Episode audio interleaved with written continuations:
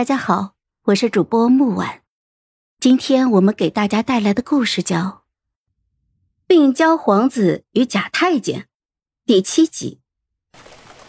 外面下着大雨，春芳被人按着跪在青石板上，她的指甲被一片一片的掀起来，手指被一根一根的打断。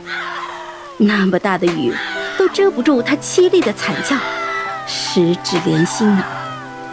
三喜撑着伞，命人用竹板抽春芳的脸。我看得不忍的就说道：“啊，够了！”萧启义拿出药给我涂脸，冷着脸就说：“平日里跟我夸耀自己的轻功武艺多好，刚才怎么不知道躲？”“呃，要是让别人发现我会武，对你不利。”萧启义听了，凝视着我。看了好一会儿，才继续给我上药。春芳被打得只剩下半条命，被抬着送回了贤妃宫中。萧齐义这么不给贤妃面子，惹得贤妃记恨上了。我觉得萧齐义遇上我的事情就容易失控。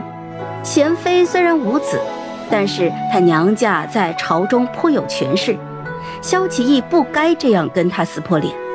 就算他要处置春芳，也不该用这样的方式。萧齐义的脸贴在我的手背上，低语说道：“阿乔，这世上任何事情都可以权衡利弊，唯独你的事情不可以。这两年，我想尽一切办法笼络势力，迎娶父皇宠幸，为的就是让你在这宫中无忧无虑的过日子。”我袖子里捏着的信，一时间拿不出来了。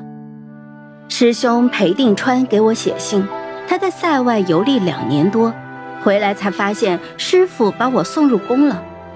他直说师傅胡闹，让我离开皇宫。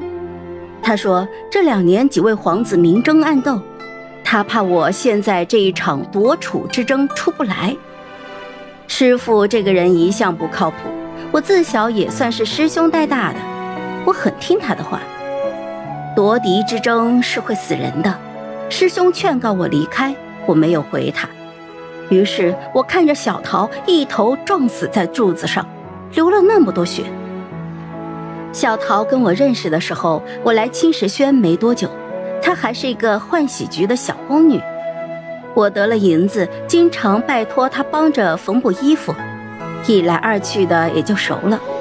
萧齐义得势以后，我拜托三喜把小桃调到了绣房，她缝补手艺不错，在那儿也受到了器重。小桃得了我的恩惠，总会送我一些小玩意儿。端午节的时候，他约我在老地方见面。那天，小桃打扮得很漂亮，头发上装饰着银簪子。她拿出一个香包，红着脸说道：“阿乔哥，宫中凄冷。”这两年多亏你照拂，我我没什么大本事，也没什么大志向，比不得你在景明宫得脸。